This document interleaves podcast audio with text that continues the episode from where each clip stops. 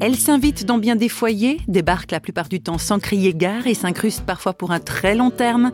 Ah, il faut le dire, la souffrance n'y va pas par quatre chemins pour nous empoisonner la vie. Mais réflexion faite, si elle revêt différentes formes, la souffrance a néanmoins une constante, c'est qu'elle nous laisse souvent très démunis. La souffrance désarmée, c'est d'ailleurs le titre que Véronique Dufief a choisi pour l'un de ses livres. Cette professeure en littérature française a retracé, dans une sorte de carnet de bord, son expérience de la bipolarité, une maladie psychique qui l'a rendue à la fois vulnérable et forte. Véronique Dufief témoigne.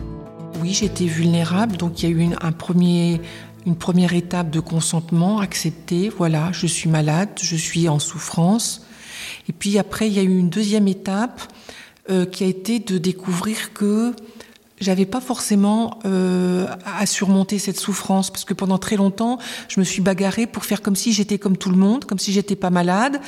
Euh, et puis, puis finalement, au bout d'un moment, je me suis rendu compte que c'était exténuant et insupportable. Donc il y a eu une étape où j'ai dit, bah voilà, je suis malade. Et, c'est comme ça, je suis fragile. Et c'était pas de la résignation. Parce que petit à petit, je me suis rendu compte que non seulement la fragilité n'est pas un handicap, et que la maladie est souvent l'expression de notre souffrance de vivre. Et quand nous acceptons de reconnaître que nous souffrons de vivre parce que nous souffrons du mal d'amour qui va avec la vie, qui est comme le bourgeon à l'intérieur de la fleur de la vie, et que la fragilité, c'est vraiment le lieu de notre rencontre la plus intime avec Dieu. Le jour où nous arrivons à cohabiter avec notre fragilité, ben c'est comme si nous pouvions aussi en même temps ouvrir la partie la plus intime de notre maison intérieure pour que le Seigneur vienne nous rencontrer et qu'il puisse nous accueillir aussi dans notre faiblesse de petits enfants en mal d'amour. Voilà.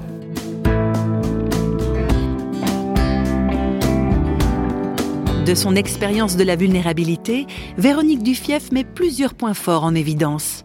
Je crois qu'une des choses qui m'ont le plus aidé à remonter la pente et à aller vers, euh, vers cette joie qui pour moi est plus belle que la santé, c'est l'amour des armées de mes proches, de tous les membres de ma famille, des amis que je me suis fait dans la détresse et qui ont pendant longtemps, à une période où on ne savait pas du tout ce que j'allais devenir, si j'allais rester assistée toute ma vie, si je pourrais retravailler à nouveau, si je pourrais me marier, si je pourrais avoir des enfants. Enfin, c'était le doute total et on savait vraiment plus où j'en étais. Et toutes ces personnes aimantes autour de moi ont accepté d'être près de moi et de ne rien pouvoir faire d'autre pour moi que d'être là, à côté de moi. Je pense que peut-être la meilleure manière de se soigner les uns les autres, c'est de ne pas vouloir tout tenir, de ne pas vouloir être au volant de sa vie comme si euh, c'était nous qui conduisions notre vie comme si notre vie était une grosse voiture ou une petite voiture. Voilà.